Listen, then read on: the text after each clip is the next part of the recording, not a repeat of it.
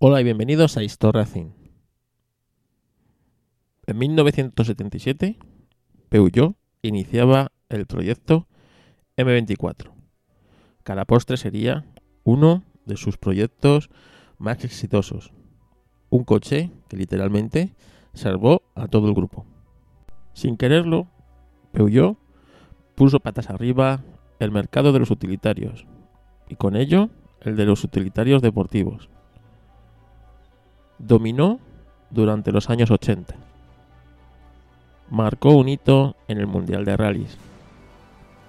Fue uno de los coches de calle más deseados y aún, día de hoy, sigue siendo un coche recordado y admirado por los aficionados al automovilismo. Un coche que se movía bien tanto en los tramos de rallies como en circuito. Sí, amigos, este Coches 10 va dedicado a un pequeño mata gigante, el Peugeot 205. Si te interesa, quédate porque comenzamos.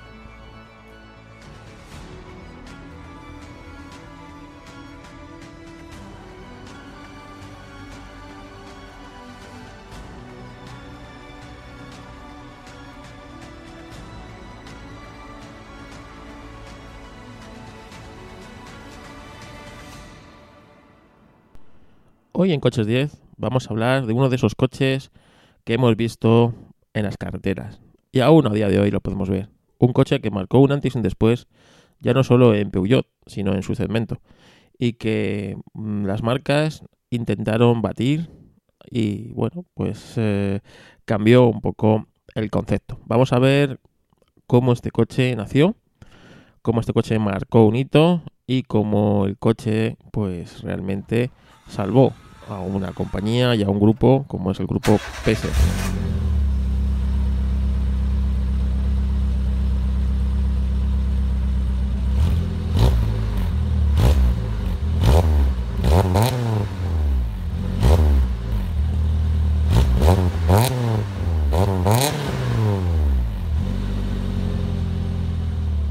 En 1977, Peugeot presentaba o iniciaba el proyecto M24.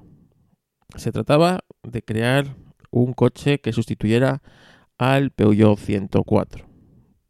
Un coche que realmente fue siempre eclipsado por el Renault 5. El Renault 5 era el coche, quizás el Peugeot 205 de los 70, ¿no? Era ese coche que todo el mundo deseaba de su segmento. Un coche que aunaba eh, tanto deportividad como utilitario. Sin duda un coche que tendrá su propio Coches 10. Así que Peugeot en ese año 77 empezaba lo que es el proyecto, como os he dicho, M24 para sustituir al Peugeot 104. El Peugeot 104 en Francia sí fue un coche, digamos, relativamente popular, pero en España mm, solo lo vimos en, en forma de Talbot Samba. En un coche, pues el Talbot Samba derivaba directamente de este Peugeot 104. En España no fue un coche que, se viera, era una rareza ver un Peugeot 104. No así el Talbot Samba que a principios de los 80 hasta que el 205 pues se quedó con todo el mercado. Eh, sí fue un coche, digamos, más o menos conocido y popular. Bueno, en febrero de 1983 se presentó este coche, el Peugeot 205. Peugeot, que aún tenía reciente la absorción de Citroën en 1974 y de las filiales de Chrysler Europa, como eran Chrysler eh, y Talbot Simca, ¿no? Eh, pues que las quedó absorbida en el 78 y necesitaba recuperar pues un poco la normalidad, ¿no? Eh, el equilibrio financiero que le había llevado pues al grupo PSA a tener unas pérdidas millonarias y a poner seriamente en riesgo su viabilidad.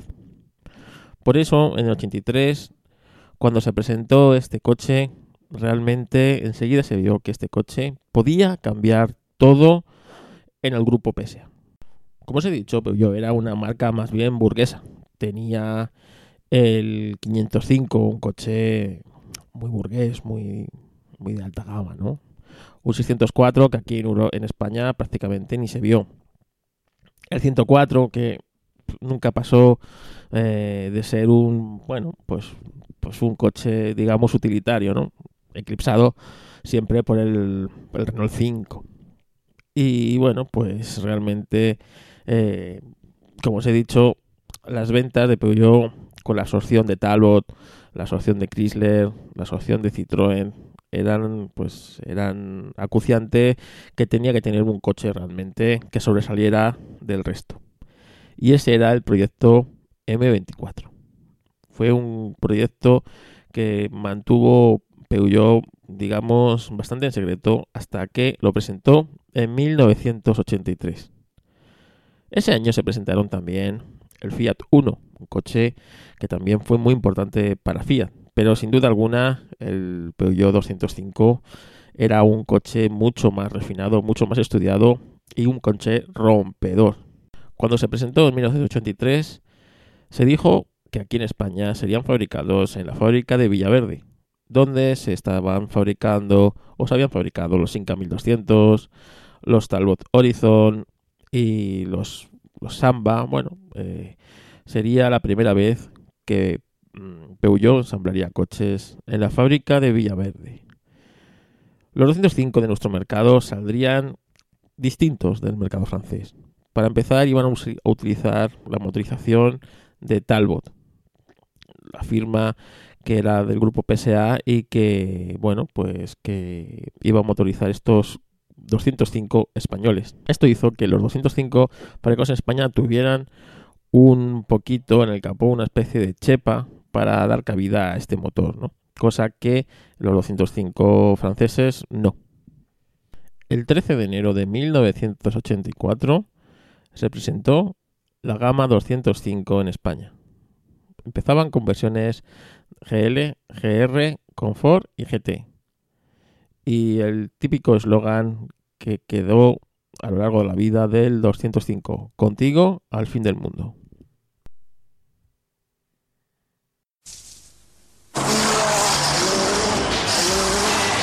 Aquí llega. Es el Peugeot 205 Rally. Una fuerza imbatible de más de 100 caballos de potencia y nervios de acero. El Peugeot 205 Rally va por delante. En diseño, en prestaciones, hasta en el precio. Todo un temperamento deportivo para lanzarse a conquistar la ciudad. Peugeot 205. Contigo al fin del mundo. La línea del Peugeot 205, diseñada por Pininfarina, se convirtió enseguida en un éxito, dejando al Renault 5 obsoleto y casi casi lo dejaba a la altura de todo un Volkswagen Golf. Enseguida se puso al frente del mercado, aunque si bien ese año, en el año 83, el coche del año fue el Fiat Uno. En el año 1984 vería otro hito en los 205 y es que se presentó el primer Peugeot 205 GTI. Una versión que visualmente apenas se distinguía de la versión normal. Si bien llevaba unas llantas específicas de 14 pulgadas, unos retoques estéticos en los paragolpes, una línea roja que bordeaba toda la carrocería, aprovechando también las defensas laterales y los guardabarros recrecidos con aletines de plástico negro y las siglas GTI serigrafiadas en el pilar C. Era todo lo que los Peugeot 205 necesitaban para, digamos, correr un poco más. El motor de este pequeño deportivo era el bloque XU5J de 1580 centímetros cúbicos, el mismo que montaba el Citroën BX 1600, pero potenciado hasta los 105 caballos 10 más que en el 200 que en el BX y gracias al encendido electrónico y a la inyección electrónica Bosch conseguía pues eso, estos 10 caballos extra. El tren de rodaje fue mejorado con vías ensanchadas respecto a los 205 normales, unos 40 milímetros delante y 30 milímetros atrás. unos muelles tres veces más duros, unas barras estabilizadoras un 50% más rígidas y con esto se lograba todo un Peugeot 205 GTI y 1600. El grupo PSA aprovechó todo esto y se lo montó también al Citroën Visa y lo llamó Citroën Visa GTI. El Peugeot 205 GTI era realmente un coche dócil, dócil y noble, predecible, estable y realmente rápido. Era un coche muy efectivo en cualquier terreno. El 205 GTI 1600 te permitía rodar realmente rápido en zonas viradas, ya que su batalla hacía que, bueno, pues que fuera realmente fácil rodar rápido con él. Mostraba también un gran aplomo en las curvas largas gracias a la batalla que tenía. Incluso unas manos inexpertas podían sacar de él bastantes buenos tiempos y sin comprometer realmente la conducción. Esto se convirtió en algo muy muy preciado por pues, pues los jóvenes de la época, ¿no? Y realmente eh, fue un coche súper popular, sobre todo en Francia, ¿no? Aquí en España eh, no fue tan común este coche, ya que, bueno, los Renault 5 todavía pues, tenían ese punch que venían teniendo desde hacía 10 años. Pero en el país vecino, en Francia, eh, era un coche realmente eh, todo un éxito. Pero yo se dio cuenta que podía haberlo potenciado un poquito más. Así que a finales de febrero de, de 1985 comercializó un kit para los 205, que iba a paliar esta pequeña falta de potencia en el motor. ¿no? Este kit, mediante unas modificaciones en la culata, elevaba la potencia desde los 105 hasta los 125 caballos, cosa que no está nada mal para un motor de 1600 centímetros cúbicos. Con un coeficiente aerodinámico de un 0,34, el mejor para los coches de su clase, como os he contado, con las vías ensanchadas, 4 centímetros adelante, 3 atrás, con unos muelles tres veces más duros, con unas barras de torsión un 50% más rígidos, conseguían que un simple Peugeot 205 SR se convirtiera en un GTI. Y bueno, esto hacía que este coche fuera realmente mm, muy fácil de hacer para una empresa como Peugeot, ¿no? Que iba siempre intentando, pues, eh, economizar lo máximo posible en su cadena de montaje. El Peugeot 105 GTI 1600 en España ya era importado desde junio de 1984, justo cuando el Golf GTI presentaba la segunda generación de este espectacular coche que también será eh, objeto de un Coches 10. En 1986, Peugeot decidió potenciar directamente el motor 1600 y empezó a ofrecer una versión denominada XU5JA, potenciada directamente hasta los 115 caballos. También se empezó a comercializar el, el CTI, ¿no? que era el, el Peugeot 105 GTI descapotable, con una capota realizada por el mismísimo Pininfarina y que montaba el mismo bloque de 115 caballos.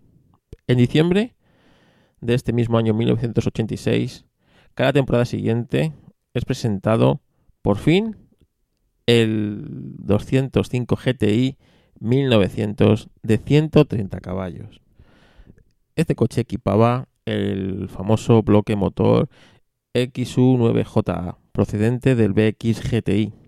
Y sus prestaciones realmente eh, crecían exponencialmente y alcanzaba una velocidad punta superior a los 202 km por hora.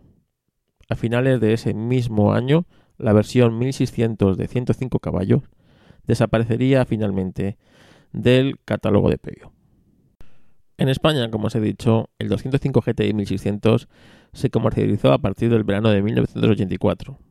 Su precio, ya que era un coche de importación, ya que este modelo no se fabricaba en la factoría de España, era de 1.720.000 pesetas, que le ponía por encima de cualquier Citroën, Ford, Opel, Seat Volkswagen o Talbot fabricado en nuestro país. Y solamente los Peugeot 505 GTI, los Volkswagen Santana 5 cilindros e incluso el Ford Escort XR3 eran superior al precio de este pequeño deportivo. Tan solo también los Volkswagen Gol GTI que costaban 2.060.000 pesetas de la época. El mismo precio muy parecido al que costaba un Opel Kadett GSI 1800. La versión 1.9 de 130 caballos sería vendida en España a partir del verano de 1987 a un precio de 2.034.000 pesetas. Suponía que era el coche más caro de su categoría. Porque os hagáis cuenta, un AX Sport de 95 caballos costaba 1.600.000 pesetas. Un Citroën Visa GTI de 115 costaba 1.590.000 pesetas. Un Fiat Uno Turbo de 105 caballos costaba 1.549.000 pesetas. Y un mismísimo Renault 5 GT Turbo fase 1 costaba 1.600.000 pesetas y tan solo los Opel Kadett GSI de 130 caballos, los Golf GTI y los Peugeot 309 GTI de 130 caballos costaban 2.100.000 pesetas aproximadamente. Es decir, el 205 se situaba muy muy cerca de todos estos coches. Tan solo el Golf GTI 16 válvulas se iba a los 2.400.000 pesetas. El resto de coches como veis, estaban bastante por debajo de este pequeño mate gigantes. Si nos vamos a la revista Motor 16 de la época, que por suerte están todas colgadas en su página web y son accesibles a todo el mundo, podéis ver o podéis leer que el resumen de la prueba del 205 GTI, ¿no? Y destaca su comportamiento en sus frenos, las prestaciones que tenía, y como defectos, nada más la escasa habitabilidad trasera y la dirección algo dura, ya que, bueno, pues es algo dura, ya que no era asistida. La revista Auto Journal eh, decía que el 205 era un digno y duro rival para el Gol GTI, que su comportamiento llevó a recordar que, que, bueno, que era el coche más estable del mundo y que bueno, que era un coche que realmente marcaba un hito en la deportividad y en la conducción. Según AutoJournal, el motor estaba lleno de par, siempre dispuesto a dar esa quinta esencia y ese placer de conducir. Precisan que era muy fácil de llevar en mojado, por su sorprendente motricidad, y que no era afectado por el viento, ya que bueno, su pequeño tamaño hacía que bueno, no era un coche especialmente afectado por esta clase de, vientos laterales, ¿no? Era un coche que no subviraba en exceso y eh, que sobreviraba a demanda, en una dirección muy precisa y unos, unos algo insuficientes que podían mejorarse, era como los puntos eh, flacos del coche. La suspensión dura que no balanceaba y unos asientos de confort superior podían ser unas mejoras que se podía meter al 205 GTI. Pero lo que más alababa AutoJournal eran sus prestaciones. Las prestaciones del T pequeño mata gigante, ¿no? Y es que una velocidad máxima de 201 km por hora, recorrer el kilómetro lanzado en menos de 30 segundos, era algo no al alcance de todos los coches de la época, ni de todos los deportivos de la época.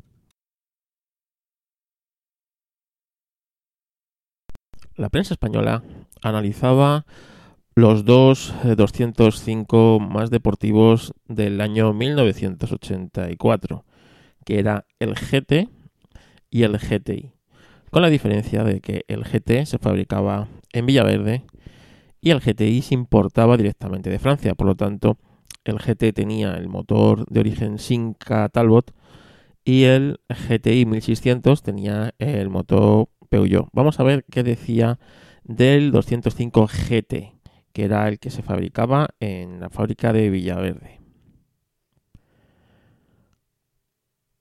En su versión francesa, el 205 GT lleva la mecánica de 1360 centímetros cúbicos y 80 caballos, eh, exactamente la misma, cambio incluido, que aquí equipa el Samba S y el Visa GT.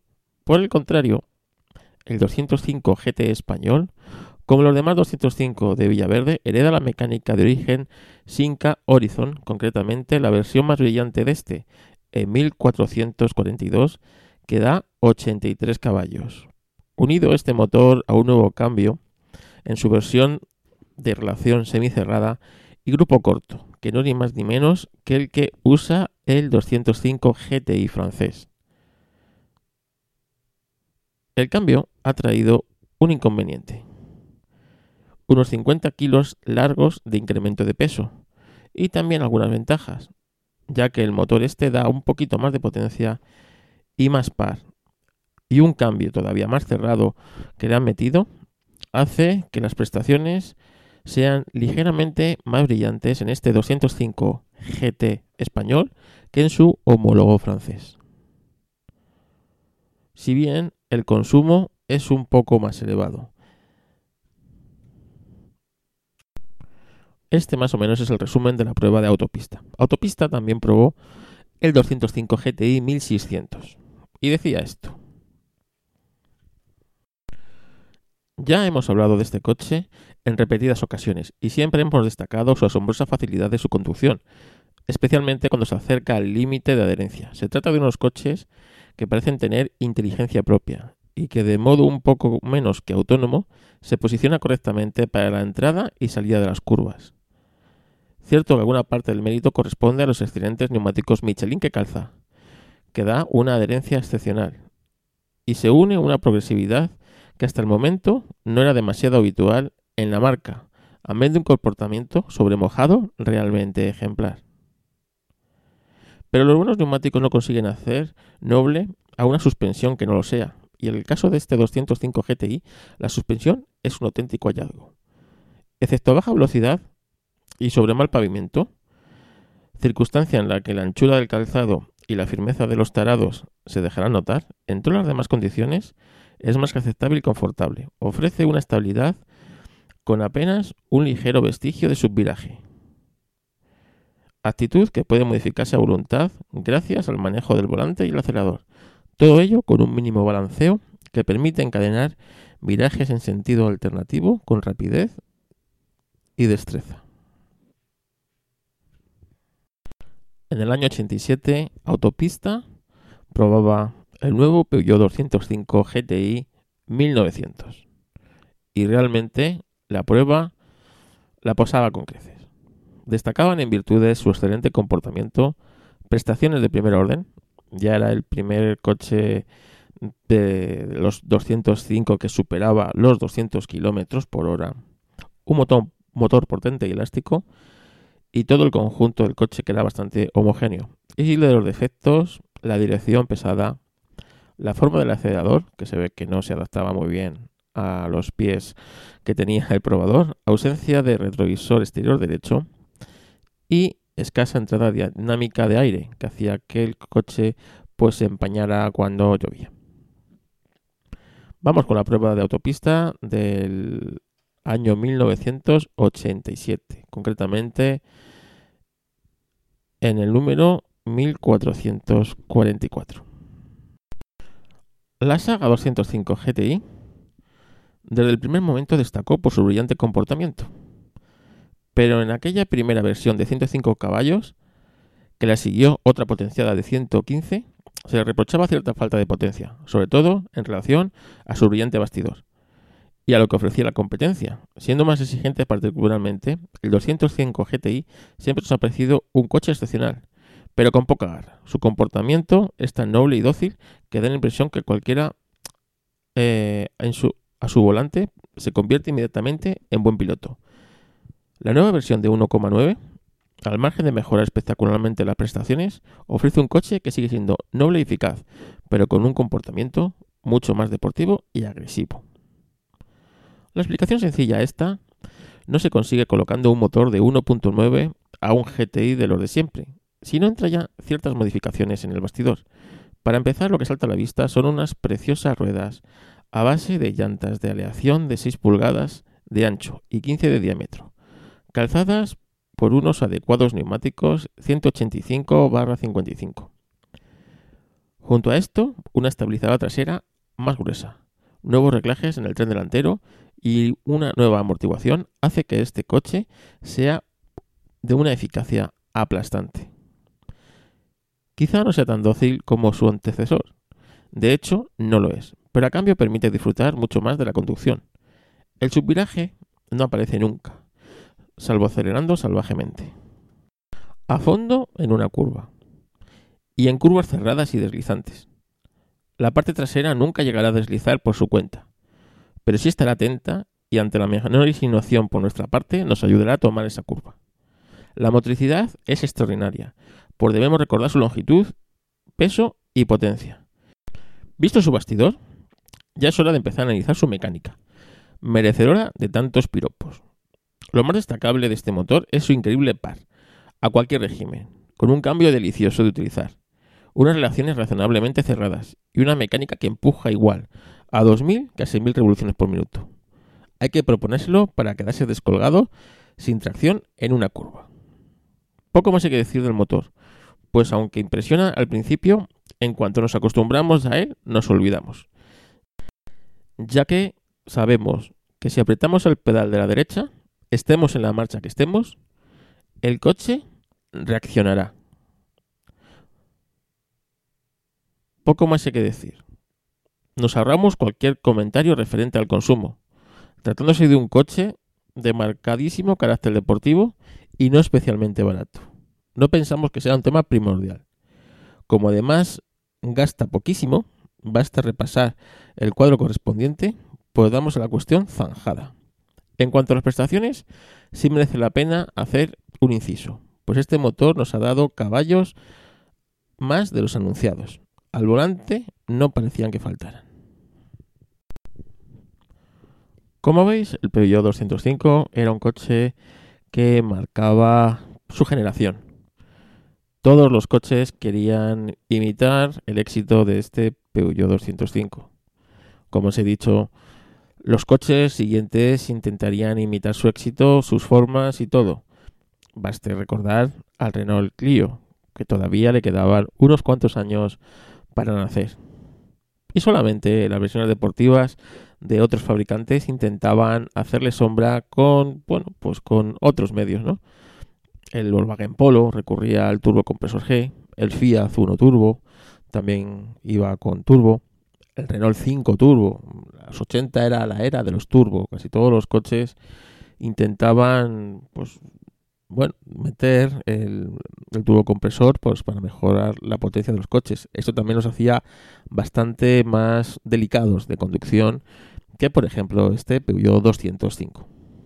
Pero si hay que destacar un Peugeot 205 de calle sobre el resto, el que a mí más me ha gustado siempre, mi favorito, no era el GTI de 1600, no era el GTI de 1900, era el Peugeot 205 Rally.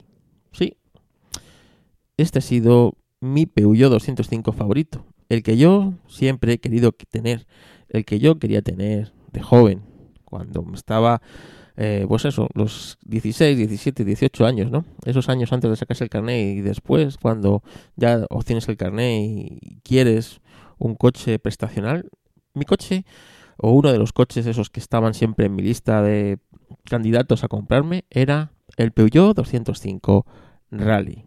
Quizá la versión más especial o más, digamos, quemada de este Peugeot 205. Vamos a ver que tenía el Peugeot 205 Rally. Para empezar, seguía la tradición iniciada por Sinca, ¿sí? Sinca, que fue absorbida por, por Chrysler Europa y después Chrysler Europa fue absorbida por el grupo PSA, al final acabó en manos de Peugeot. Pero Sinca, las versiones especiales de sus coches eran la versión Rally. Y todos recordaremos ese Sinca 1000 Rally, que tuvo hasta tres versiones, el Sinca Rally 1, Sinca Rally 2 y Sinca Rally 3. El Sinca Rally 3 quizás es el más identificativo, ¿no? Que tenía ya adelante unos faros eh, rectangulares, las llantas del Sinca 1200 Ti y bueno, pues eh, una especie de alerón negro atrás y bueno, unos faldones. Eran unas, eh, digamos, unas versiones especialmente dedicadas para que cualquiera pudiera comprársela y metérsela en un circuito o en un tramo de rallies y seguir utilizando el coche al lunes siguiente para su día a día.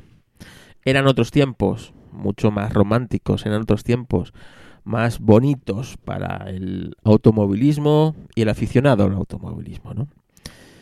De ese coche salió el desafío rally, ¿no? Desafío Sinca Rally, donde, bueno, pudimos ver a muchos pilotos eh, famosos, o bueno, famosos, pilotos punteros que lo compitieron. Sin ir más lejos, el increíble Antonio Zanini, un piloto que quiero dedicarle un Histo Racing muy muy especial porque es para mí uno de mis pilotos de rallies favoritos de todos los tiempos. Pues Antonio Zanini corrió en sus inicios con un Sinca 1000 Rally. Juan Carlos Soñoro, uno de los pilares fundamentales en la historia de Carlos Sainz, ¿no? Pues era un piloto que eh, corría con los 5000 Rally. Cuando el 5000 Rally se quedó obsoleto, más o menos hacia finales de los 70, vino Talbot, ¿no? El que absorbió Sinca. Y de su coche más mm, utilitario, el Samba, hizo la versión Rally, el Talbot Samba Rally. Un coche que hoy día es difícil, muy difícil de ver, tan siquiera un Talbot Samba. Muchos seguramente no sabréis cuál es. Como os he dicho al principio, es el coche, el predecesor prácticamente del 205, ¿no? El Talbot Samba estaba basado en el Peugeot 104, que era el, bueno, el coche al que venía a sustituir este 205. Y aquí, bueno, pues tuvo su versión, el Talbot Samba Rally. Ese Talbot Samba Rally luego pues mutó a este Peugeot 205. No sin antes dejar dos primos hermanos, ¿no? Dos primos hermanos que también eran coches con un carácter racing muy acuciante, como era el Citroën AX Sport, primo hermano del 205, aunque no compartían tantos elementos como parecía. Este coche tenía ese punch, ¿no? De ser la versión de Citroën de este 205 Rally. Y el Citroën Visa eh, GTI. Y su versión más quemadilla era el Citroën Visas 1000 pistas, ¿no?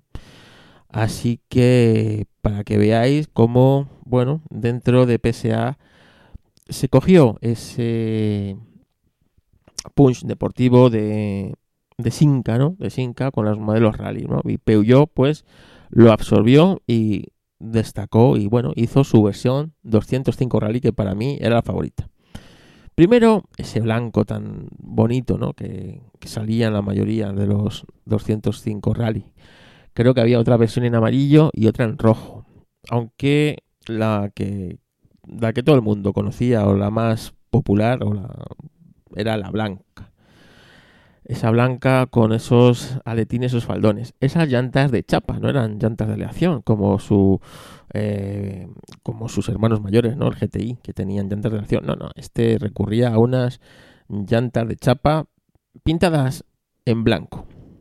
Esos ese guardabarros con ese faldón y donde en otros coches había unas luces antiniebla, aquí había una rejilla para refrigerar los frenos esos guardabarros de plástico pintados de blanco, ¿no? Que le daban a ese coche ese carácter tan especial. Esas bandas azul, amarilla, roja y azul tan identificativas de Peugeot Talbot Sport. Esa serigrafía de 205 Rally, ¿no? En el, en el pilar del coche. Y esa parte trasera, ¿no? Con ese, bueno, la unión entre los dos faros, con esa eh, en el 205 que era como una especie de imitar a una especie de radiador, ¿no? En este era lisa, en blanca y ponía Peugeot 205 Rally y las bandas de Peugeot Talbot Sport. Exteriormente era un coche muy sencillo. No disponía ni de espejo en el lado derecho. Solo disponía el espejo izquierdo en el lado del conductor. Por dentro era un coche súper austero. Era un coche dedicado a ahorrar todo el peso posible. Como os he dicho, eh, era un coche racing, un coche para los quemados del motor, un coche para, para nosotros, para los que escuchamos este podcast. Los cinturones de seguridad en rojo, unas alfombrillas rojas. Eh, no había posibilidad de aire acondicionado. y un motor un motor de 1300 centímetros cúbicos de carburador, un doble carburador Weber 40. Hacían que de este motor 1300 se sacaran 103 caballos. 103 caballos de un motor de 1300 centímetros cúbicos en los años 80. Eso no estaba al alcance de casi ningún coche. Solamente de este Peugeot 205 Rally. Venga, vamos a ver qué decía la prueba de AutoEbdo Sport, la ya difunta revista, en su número de octubre del 88, decía lo siguiente de este Peugeot 205 Rally. Con una concepción más o menos similar a la que ya tuvo el Tadbol Samba Rally y su primo hermano el Citroën X Sport, se nos presenta esta versión del 205 enfocada a un público juvenil, con un espíritu deportivo, que lo de, que de verdad busca es el placer en la conducción y el tener un coche distinto. Si los interiores del Talbot Samba Rally de la X destacaban por algo, era por ser tremendamente austeros, lo cual limitaba enormemente sus ventas. O se vendían para correr, o para un público muy limitado a su poder de ser un super tifosi, que pasaban de cualquier concesión al confort. Este nuevo 205 Rally, sin llegar a ser un automóvil lujoso, sí es por lo menos un automóvil distinto. Tiene un interior muy cuidado, contando con unos asientos derivados directamente del Peugeot 205 GTI, que por cierto son cómodos y ajustan bien. Un cuadro completo y de fácil lectura, aunque esté desprovisto de elementos tan imprescindibles para un automóvil deportivo como los relojes de presión del aceite, voltímetro, conformándose con simples testigos luminosos. Además, todo el interior está realizado en colores rojo y negro, combinados con mucho acierto, dándole un aire muy juvenil y sobrio a la vez. El volante goza de un buen diseño y tamaño, aunque nosotros hubiéramos preferido algo más deportivo y sobre todo forrado en cuero. El pedalier es el mismo que equipa toda la gama 205. Si bien no es malo, sí es mejorable. La postura de conducción ofrece muy buena visibilidad. En todos los mandos quedan muy a mano, aunque para poder llevar las piernas estiradas, el volante se nos quede un tanto alejado. Exteriormente está pintado todo de blanco y decorado con los colores de Peugeot Talbot Sport, que junto a las ruedas de mayor sección le dan un aire muy, muy deportivo. Equipado con el mismo motor que equipaba el X Sport, el Peugeot se alimenta, en cambio, de dos conocidos carburadores de doble cuerpo Weber 40, mientras que la X montaba unos Soles 40D. Esta diferencia en alimentación es por tanto la causante del incremento de potencia de los 95 a los 103 caballos. Este viejo sistema de montar dos carburadores dobles para incrementar la potencia del motor, si bien ya ha sido superado por los modernos sistemas de inyección, sigue siendo una solución que ofrece todo tipo de satisfacciones, aunque claro está, a un coste un tanto distinto en el consumo y un mantenimiento mayor. El encendido ha sido objeto de profundos estudios y es del tipo transistorizado. Ya nos sorprendió el motor de la X Sport, este con 8 caballos más lo ha vuelto a conseguir. Es verdaderamente impresionante el funcionamiento de esta pequeña bomba. En alta, zona donde el motor parece encontrarse más cómodo, sube sin problemas hasta las 7000 revoluciones por minuto. A 6800 se encuentra el régimen de máxima potencia. La caja de cambios ha sido diseñada para intentar aprovechar al máximo la potencia de su motor. Sus relaciones están bastante cerradas y el desarrollo final es muy corto, consiguiéndose una velocidad máxima de 190 km por hora a 6.700 revoluciones por minuto en quinta, es decir, casi al régimen de máxima potencia. Estos desarrollos resultan ideales a la hora de circular por carreteras de montaña o incluso nacionales. Sin embargo, a la hora de rodar por autopistas se nos quedan cortísimos. Y a 160 ya estamos circulando a 5.500 revoluciones. Y si queremos circular a velocidades más altas, parece que vamos a quemar el motor. Lo curioso es que ya casi sin darnos cuenta, el coche se nos embala y tenemos que ir levantando el pie constantemente si no queremos mantener regímenes muy elevados. Lo cierto es que el motor parece admitir sin problema que la aguja del revoluciones supere las 6.000 revoluciones durante largos periodos, por mano la refrigeración que cuenta con un intercambiador agua-aceite. De todas formas, nosotros echamos en falta una sexta marcha. En cuanto al manejo, nos ha parecido muy, muy rápido y preciso, aunque los recorridos de la palanca sean quizá un poco largos para llegar a la perfección. En ciudad, gracias a la alegría del motor y a lo corto de desarrollos, la, elasticidad es sumamente agradable de conducir, además de súper ágil y manejable. En carretera, si bien los 103 caballos ya no son como para asustar a nadie, gracias a lo bien que se aprovechan, lo hacen sumamente efectivo. Comportamiento de carreras. Hacía mucho tiempo que no teníamos ocasión de probar un coche tan divertido como este 205 Rally. Heredando los puentes traseros del GTI de 115 caballos, unos amortiguadores que si bien no son una tabla, sí son lo bastante enérgicos y unos excelentes neumáticos Michelin en medida de 165-70-13, el coche se comporta como un juguete con el cual tomar curvas es un auténtico placer. Inspira confianza rápidamente y gracias a la nobleza y progresividad de sus reacciones, invita a circular rápido. Al límite, el 205 tiene un comportamiento muy similar tanto en curvas rápidas como en lentas, y este viene caracterizado por una gran facilidad para colocar la parte de atrás del coche a base de acelerador y volante. Si entramos un poco pasados en una curva, lo normal es que el coche tienda a irse de morro, pero si levantamos ligeramente el pie del acelerador, la parte trasera tiende a deslizar ligeramente, pero de una forma muy progresiva, con lo cual el coche se coloca rápidamente y podemos volver a acelerar. Este comportamiento resulta muy muy efectivo en zonas viradas y a la vez súper divertido. Es un auténtico placer en zonas de curvas enlazadas ir colocando el coche al salir de una curva para entrar en la siguiente a base de jugar con las inercias y con el gas. Esta facilidad para provocar que la parte trasera del coche se coloque se ve además incrementada por el hecho de llevar mucha frenada en las ruedas posteriores. Tanto es así que a la hora de clavar lo suelen hacer ante las ruedas traseras que las delanteras.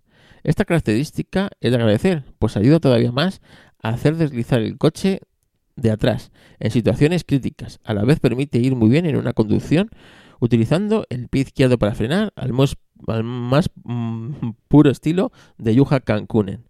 El único problema es que le vamos a llevar tanta frenada atrás es que en curvas rápidas, con el piso mojado, circunstancias por la cual el comportamiento del coche puede volverse demasiado nervioso. En el capítulo de frenos, Peugeot no escatimado en esto, adoptando los mismos discos ventilados que equipa la versión 1.9 GTI en la parte delantera, conformándose con los tradicionales tambores en la parte trasera. Su efectividad es realmente muy elevada, y no dando síntomas de fatiga ni tan siquiera después de bajar el puerto de la cadencia a un ritmo de carreras. Y eso que desafortunado diseño de las llantas no permite prácticamente la ventilación de los mismos y su tacto es perfecto, al igual que su facilidad para dosificar las frenadas. La dirección con adopción de los nuevos puentes es muy precisa y rápida. Conclusión.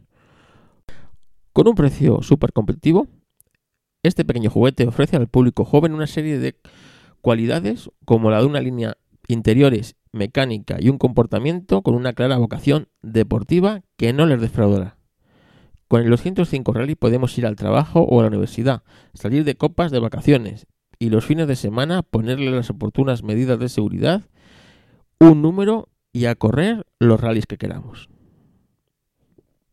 La verdad es que amigos, se echan de menos hoy día más coches así, con este carácter tan marcado y con este carácter tan deportivo.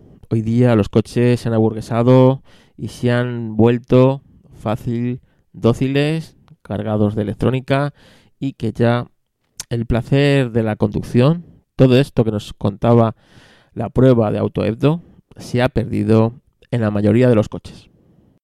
Si bien vendrían después un 106 Rally, la saga terminó en el Peugeot 106. Ya no hubo esos Peugeot con esos punch tan marcados de rally. Sí hubo un 206 GTI, un 208 GTI ahora, sus versiones deportivas del 207, pero echábamos en falta una versión rally.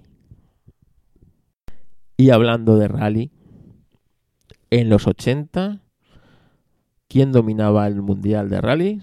Los Grupo B. ¿Y cuál fue uno de los Grupos B más recordados y maravillosos de todos los tiempos? El Peugeot 205 Turbo 16. Quizás el Peugeot 205 más especial de todos los tiempos.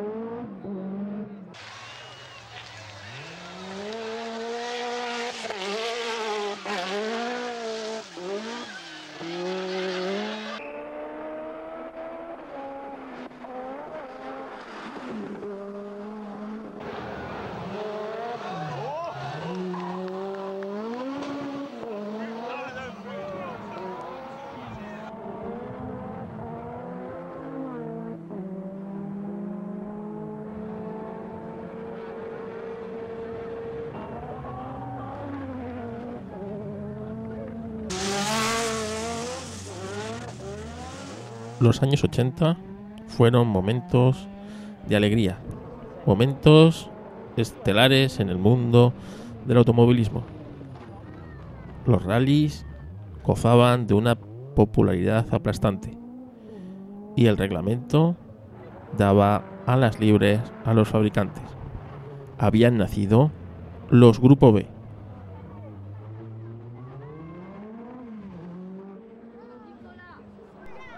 En 1981, Jean Boilot, presidente de Peugeot, puso en marcha el diseño de un coche de rallies, con la idea de dar a la marca del León una, una imagen mucho más deportiva de la que tenía, ya que el grupo PSA se había planteado en la década de los 70 que Peugeot fuera la imagen de la fiabilidad, Citroën fuera la imagen de la tecnología y Talbot fuera la imagen de la deportividad.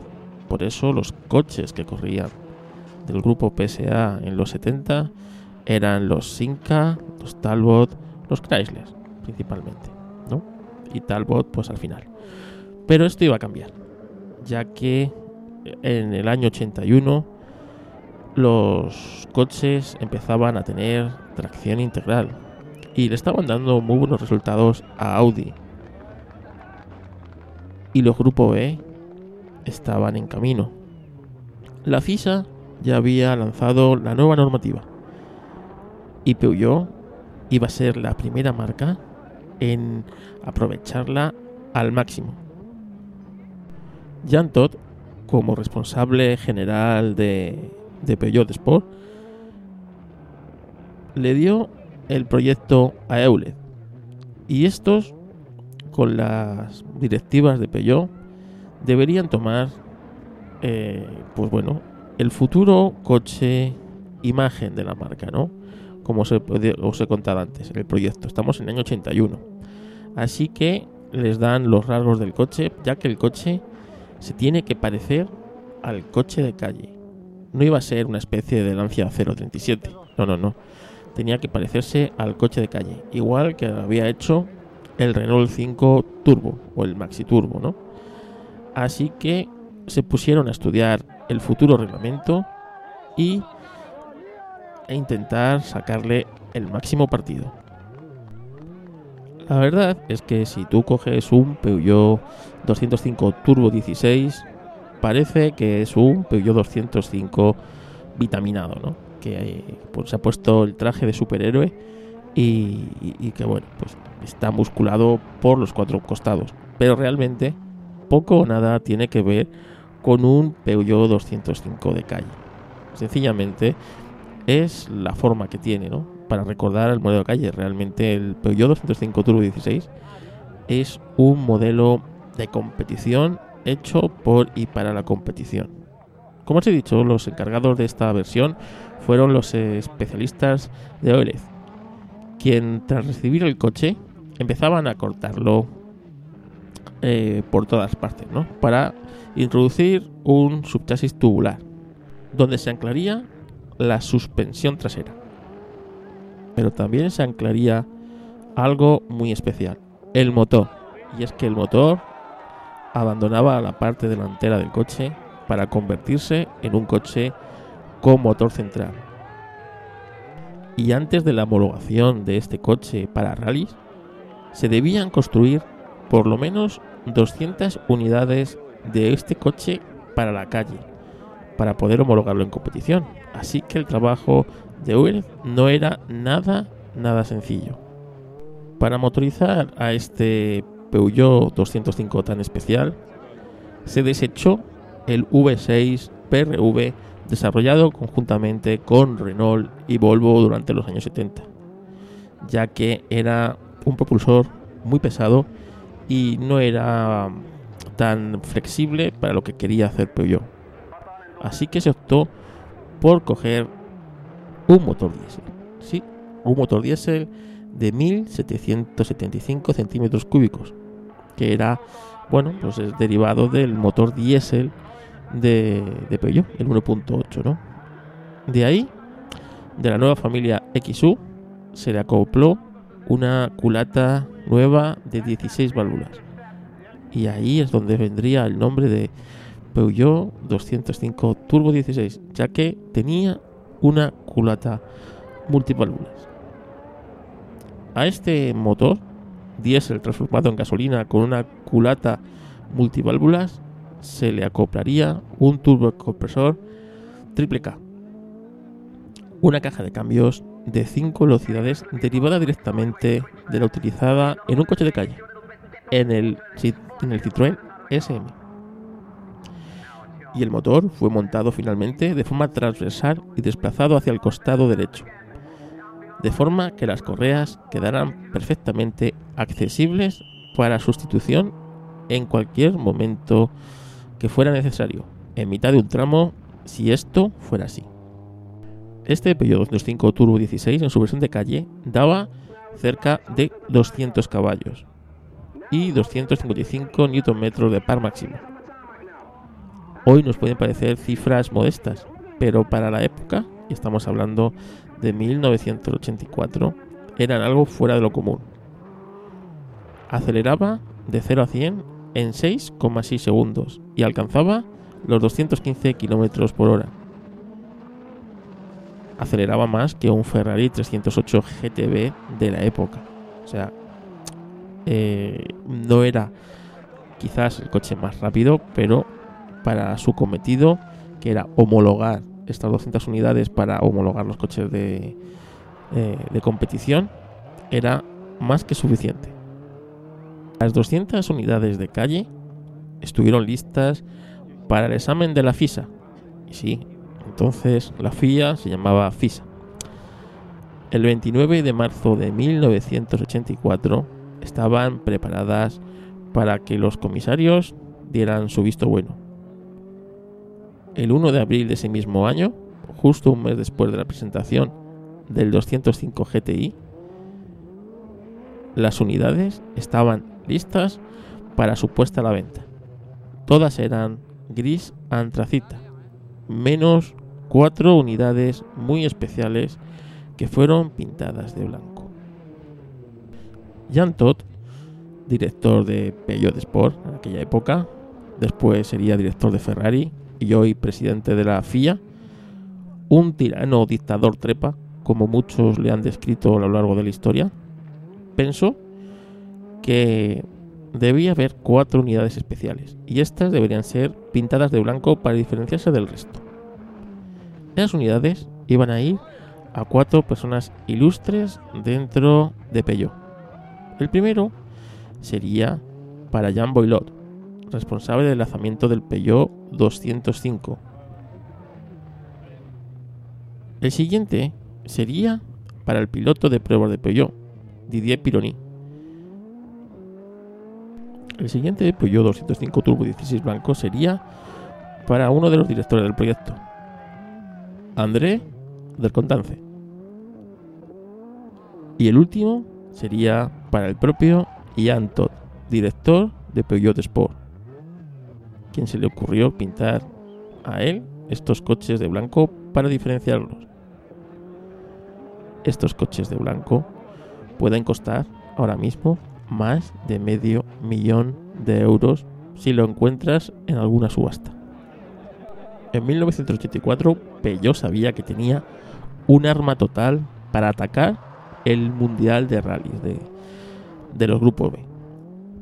Y para ello se presentó en mayo de 1984 en el Rally de Francia, en el Tour de Corse. Allí, el piloto de la casa, Jean-Pierre Nicolas, uno de los que fue piloto de desarrollo, llevó al cuarto puesto a la primera unidad matriculada del Peugeot 205 Turbo 16 de competición. Mientras que la segunda unidad del Peugeot 205 Turbo 16 en su estreno sería encomendada a un piloto mítico, Ari Batanen, que tuvo pues, una salida de pista y destrozó esa unidad. El coche quedó irrecuperable. Pero no creáis que este debut fue, bueno, un tanto, digamos, precipitado, ya que tan solo un mes después llegaría su primer triunfo, concretamente en el mítico Rally de los Mil Lagos. Y es que el Rally de los Mil Lagos, hasta que en 1991 Carlos Sainz rompió la tradición, era un coto privado de pilotos nórdicos. Y el piloto Ari Batanen, a los mandos del chasis C4 fabricado, logró alzarse con la victoria en este mítico rally de los Mil Lagos. También el coche ese año ganó el Rally de San Remo, el Rack Rally de Gran Bretaña. Como vemos, en su primer año de competición, el Peugeot 205 Turbo 16 demostró que era un coche campeón, un coche ganador, un coche que marcaría una época dentro de los grupos B.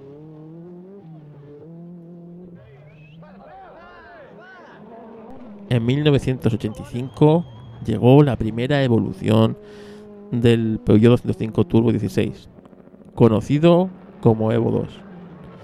Entre otras mejoras, se cambió el turbo y esto supuso una, un aumento de potencia de más de 100 caballos.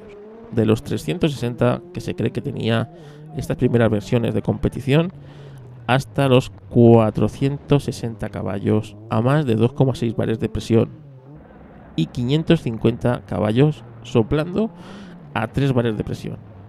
Además de varias modificaciones en el chasis, en la parte posterior se aligeró el vehículo que pasó de pesar 940 kilos a solo 910.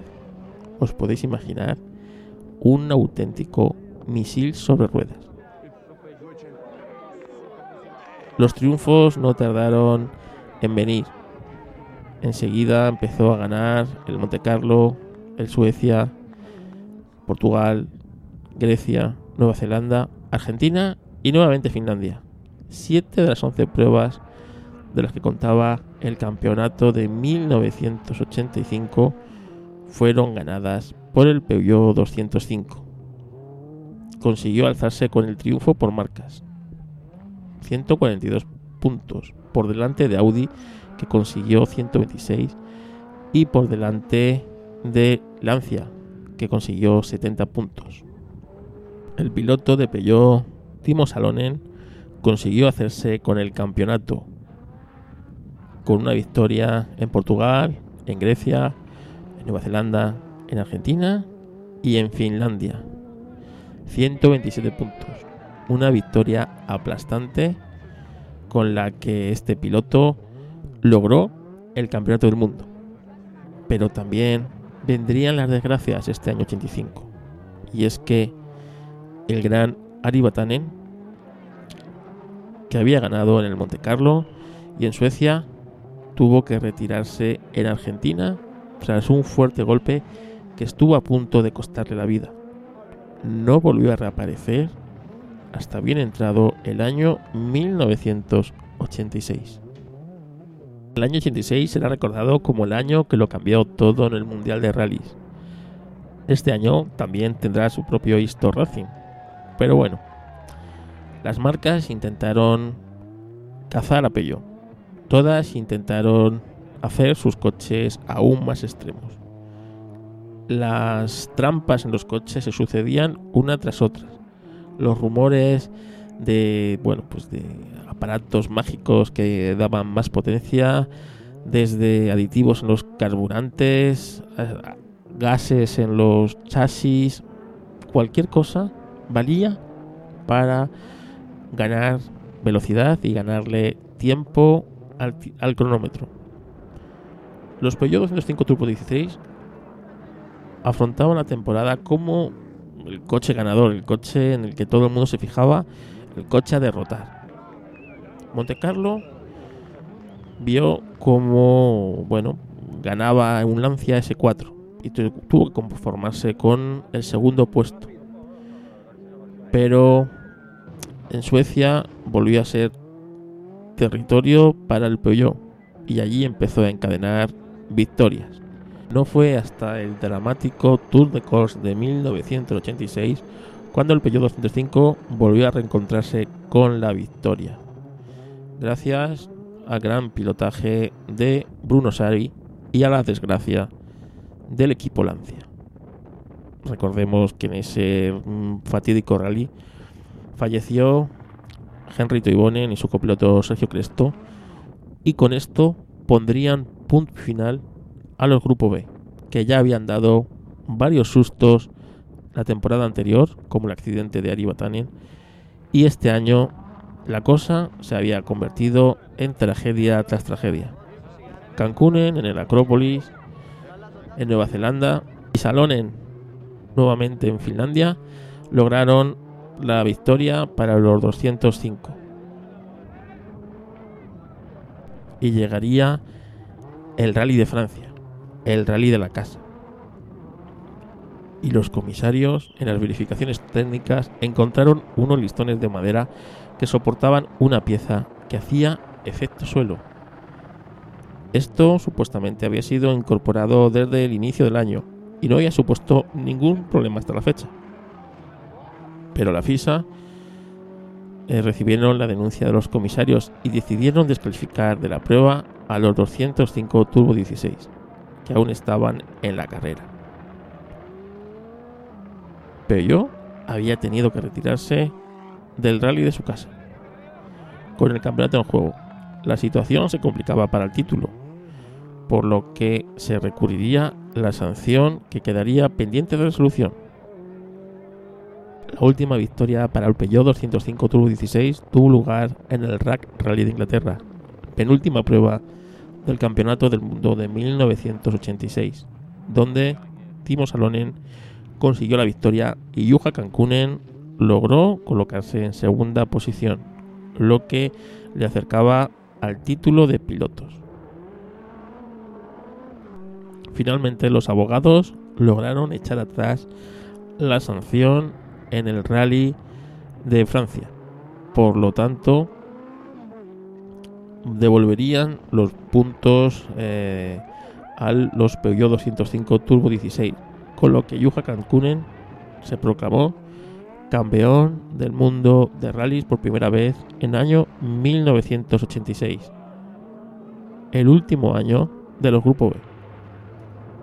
Nunca más volveríamos a ver estas bestias por las cunetas, los aficionados. Pero en España pudimos ver un Peugeot 205 Turbo 16. Y este no fue un Peugeot 205 Turbo 16 cualquiera, fue el Peugeot 205 Turbo 16 que pilotó Antonio Zanini.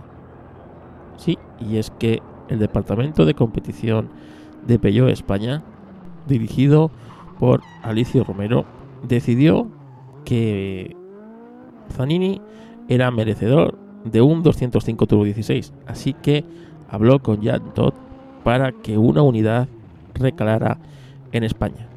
Esa unidad la tenía en cesión el preparador francés Almeras, que se la cedía al equipo Peugeot Talbot España. Antonio Zanini odiaba ese coche, fue el coche que más odió, fue el coche con el que se estrelló en la primera carrera, en el primer rally que disputó. Y es que cuando al mejor piloto le das el mejor coche, pero no le das ni un solo día de preparación, suelen pasar estas cosas. Alicia le preguntaron por qué Zanini nunca se llegó a adaptar al Peugeot 205 Turbo 16, un coche campeón. Y este respondió: No fue culpa de Zanini el no adaptarse al Peugeot 205 Turbo 16. El coche, por imposición de Jan Todt, lo compraban los hermanos Almeras, los preparadores franceses, nosotros lo alquilábamos. Pienso que esto era en agradecimiento a que los Almeras habían cedido a, Jan Todt un Porsche para correr el Rally de Monte Carlo. El 205 Turbo 16, de acuerdo con el contrato, tenía que estar en destino dos días antes del rally para que Zanini lo probara y lo adaptara al rally y a su forma de conducir, que no era como la de cualquier otro piloto. El coche nunca llegó en la fecha prevista, llegó el día antes del rally sin ninguna posibilidad de realizar ningún cambio, a pesar de las quejas de Zanini de que la suspensión no funcionaba bien para ese rally. Las consecuencias, las que todos conocemos.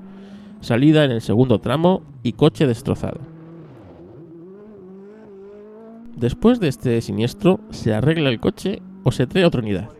No, no, se arregla la unidad siniestrada. ¿Y cuánto costó la reparación de un coche que estaba prácticamente siniestro? El presupuesto de reparación era de 18 millones de pesetas. Para que os hagáis una idea, 18 millones de pesetas son unos 110.000 euros del año 84, de los cuales 6 millones de pesetas correspondían a piezas que nunca se pusieron, por ejemplo, tres capos traseros en el mismo coche y en la misma reparación, con un coste por unidad de 530.000 pesetas. Y le preguntan cómo era Yantot en las distancias cortas. Y dijo, un trepa y un dictador. Cuando se decide sustituir a Antonio Zanini por Bruno Savi, la unidad de grupo B que utiliza el francés era la misma que venía utilizando Antonio Zanini o por el contrario contaba con mejoras. Jan Todd ordena que sea Bruno Savi quien pilote el 205 para demostrar que el coche era bueno y que el malo era Antonio Zanini. El resultado demostró que Zanini era el bueno y que lo que no funcionaba era el coche que preparaban los hermanos Almeras. Después de ese rally, rompí el contrato y el acuerdo con los Almeras, con el correspondiente disgusto y problema para Jan Todd. Yo quería que fuera un piloto español el que, el que manejara ese coche, y Jan Todd lo que no quería era que lo manejara Antonio Zanini. Así que yo quería que lo manejara eh, Antonio Zanini. Y Jan Todd no quería Antonio Zanini. Así que le di el nombre de Borja Moratal para manejar ese coche, ya que Antonio Zanini estaba vetado por Jan Todd. Pero si os creéis que el 206 Turbo 16 acabaría aquí su vida en la competición, estáis muy equivocados. Tras la desaparición del grupo B del Mundial Release, Peugeot dio un giro completo a su estrategia de competición y saltó al Rally Dakar, donde inscribió tres vehículos. El 205 Turbo 16 pasó a pesar 1.370 kilos. Como veis, había engordado bastante y es que habían tenido que hacer bastantes cambios para que un coche ganador del grupo B se convirtiera en un coche capaz de sortear las dunas más altas del Sáhara. El motor se había mantenido, el 1.8 con el turbo, que rendía unos 380 caballos de potencia. Que aumentar la carrocería y la batalla unos cuantos centímetros para insertar un nuevo depósito de gasolina de más de 190 litros detrás del cockpit y unido a otros dos depósitos de 105 litros situados debajo de los asientos. Permitían disponer cerca de 400 litros de gasolina para lograr completar las largas distancias del Dakar. La mayor distancia entre ejes también se conseguiría mayor estabilidad en los saltos a alta velocidad. Y es que el Peugeot 205 del Dakar del 87 era una adaptación directamente del grupo B. Y no fue hasta el 1988 donde ya incorporó ciertas mejoras. Y es que en el 88 Peugeot decidió que el 205 debería mutar al nuevo buque insignia de la compañía. El coche ya no era el 205, el coche estrella en ventas. Querían que fuera el Peugeot 405, un maravilloso coche y un coche apasionante que hemos visto durante décadas en nuestras carreteras. Así que en 1988 lanzaron el Peugeot 405 Grand Ride, que no era otra cosa que un Peugeot 205 mejorado hasta el extremo. Y también hicieron la versión Peugeot 205 Turbo 16 Grand Ride con la carrocería del 205. Y a la postre este sería el ganador, ya que, bueno, en el 87 ganó Ari Batanen con el 205 Turbo 16. Pero en el 88 Batanen campeón fue bueno pues eh, descalificado ya que robaron su coche en África robaron su coche en el Dakar y fue descalificado por lo tanto la victoria sin comer ni beberlo recayó sobre el 205 Turbo 16 Grand Ride de Yuja Cancún. 89 las cosas fueron más o menos normales. Bueno en el Dakar no hay nada normal. Y esto pertenecerá a otro podcast. Pero ya ganó el 405 Turbo 16, mientras los 205 hacían de mochileros de los 405. Como veis, el 205 ha sido un coche que ha nacido para ser campeón en todos los aspectos. Reflotó a una compañía. Dominó en el Mundial de Rallys. Y dominó en algo tan distinto a lo que fue concebido como los raids. Y es que cuando un coche nace campeón, lo hace en todos los aspectos.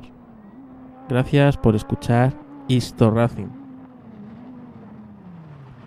Si te ha gustado, puedes darnos a like en cualquiera de los podcatchers donde nos escuches. Estamos prácticamente en todas las plataformas. Como siempre os digo, este podcast es gratis no me lo patrocina nadie. Me lo patrocino yo mismo. Si quieres patrocinarlo, ya sabes, habla conmigo. Seguro que te cuesta mucho más barato que un anuncio en una revista. Así que como me lo patrocino yo mismo, Foto Carlos Castillo, fotografía social. Entra en mi página web www.fotocarloscastillo.com. Si necesitas foto o vídeo de empresa, fotógrafo corporativo. Allí encontrarás fotografía y vídeo de empresa. Gracias por escuchar Racing.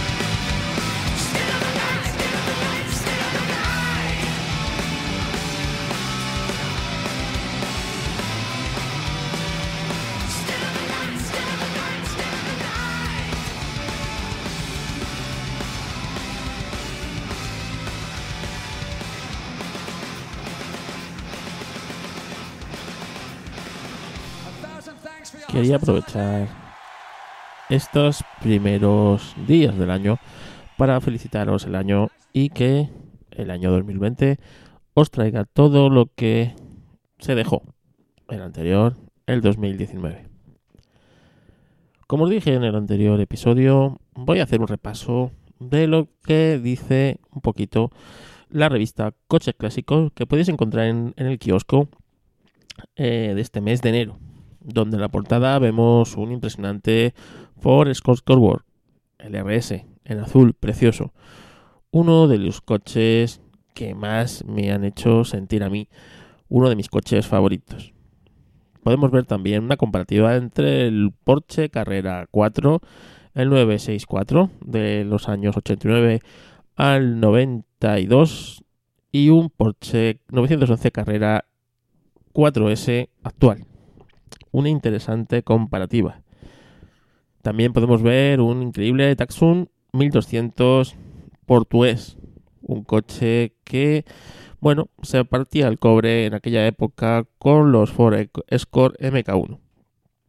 Bueno, en la revista, una de las cosas más interesantes, y me viene muy bien porque quiero eh, sacar el tema, es eh, una de la, la carta del director. ¿no? El director critica al Ayuntamiento de Barcelona. Una de las cosas que dice es, si los planes siguen lo previsto, dicho espacio se extenderá en 2025 a 32 municipios que conforman el área metropolitana de Barcelona. Concretamente, lo que dicta la lógica es que lo que se está haciendo en el resto de Europa. La alcaldesa de la ciudad, Ada Colau, ha decidido que los coches clásicos no merecen un trato distinto al resto de coches, culminando su completa venganza sobre el automóvil. Y sí, es que me parece terrible lo que está pasando en Barcelona y lo que puede pasar en otras ciudades. Y es que se está demonizando el automóvil. Se está demonizando una parte de nuestra historia, ya que los coches clásicos forman parte de nuestra historia. Y eso de que, bueno, pues cada vez se va restringiendo más el tráfico a los coches de combustión. Y tiene cierto sentido. Pero los coches clásicos deberían estar exentos de este sinsentido. Ya que los coches históricos, los coches clásicos, se utilizan pues muy pocas veces a lo largo del año. Para concentraciones, para exhibiciones, no son coches de uso común. No están diseñados para eso. Así que me parece fatal lo del Ayuntamiento de Barcelona. ¿Cómo me parece fatal estas restricciones del Ayuntamiento de Madrid? Este sentido de las etiquetas ¿no? que se han puesto. Cuando vemos coches V8 con etiqueta eco y coches, pues nada, un simple utilitario 1600 de, de 60-70 caballos sin etiqueta y no puede entrar en la ciudad me parece que esto se debería repensar y se debería poner eh, cordura, más en un país tan dependiente del automóvil, tanto en, en la industria, ya que aquí la industria del automóvil es muy importante, como dependiente del automóvil para su movilidad, ya que aquí todo se mueve en carretera. La revista eh, también bueno, pues como os he dicho, analiza un precioso Taxus 1200 de, bueno, pues de un trofeo portugués, pero es un coche que en los rallies claramente estaba inspirado en el Ford Escort y se partía el cobre con ellos. Podemos ver un reportaje de lo que fue Retromóvil, que ya también os lo dije, más o menos lo que yo pude ver en el episodio anterior y tener una impresionante prueba de un Ford Escort RS Cosworth del año 1995 en azul precioso con su alerón tan característico. Un coche que sin duda será merecedor de un coches 10.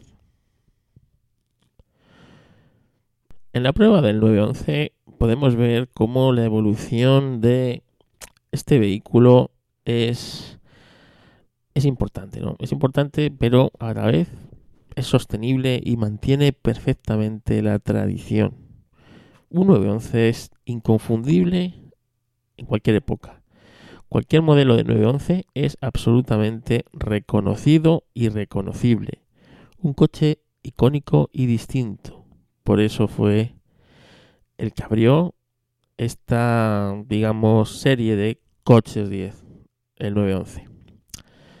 Podemos ver un bonito reportaje sobre Opel, sobre el Rack 1 y el Rack 2, que eran coches rápidos como cohetes, como dice en el artículo. Merece mucho la pena. Yo no conocía, bueno, sí los conocía por imágenes, pero me ha parecido súper interesante el artículo. Podemos seguir viendo pruebas de, bueno, de concentraciones, de, de clásicos y entre, hurgando entre la revista una cosa que me ha llamado mucho la atención y he podido ver un coche que en los 80 sí copaba alguna revista y sí le he visto yo en alguna revista. Y es un coche mm, súper deportivo algo extraño algo extraño y que bueno pues fue una especie de desecho no de, de diseño entre un Lamborghini Diablo y, otros coches, ¿no? Era el Cizeta V16T. Era un coche que recuerda parte del Lamborghini Diablo porque fue, bueno, fue parte, ¿no? Lo diseñaron como para el Lamborghini Diablo, pero el estudio de diseño, pues al final desecharon ese, ese modelo y lo ha aprovechado Cizeta, ¿no? Para, bueno, pues para hacer un coche curioso. Porque si lo veis por delante es como un Lamborghini Diablo, por el medio es parecido a un Testarossa, por atrás es un poco extraño, ¿no? Pero es un coche que en los 80, en los 80 sí salía en alguna revista por, por su, no sé, extrañeza, ¿no? Y, poder ver otra vez unas fotos de un Cizeta V16 con un motor de V16, evidentemente, pues ha sido interesante y me ha hecho mucha, mucha ilusión. También ver un BMW M1. Yo babeaba en los cristales del concesionario Sánchez Ferrero en Madrid, que tenían expuesto uno, un BMW M1, cuando iba al hospital clínico a las pruebas de la alergia y esas cosas, ¿no? Pues a mí me encantaba cuando salíamos del hospital. Eh, tenía que ir siempre al, concesionario de Sánchez Ferrero a ver el BMW M1 que tenían allí expuesto.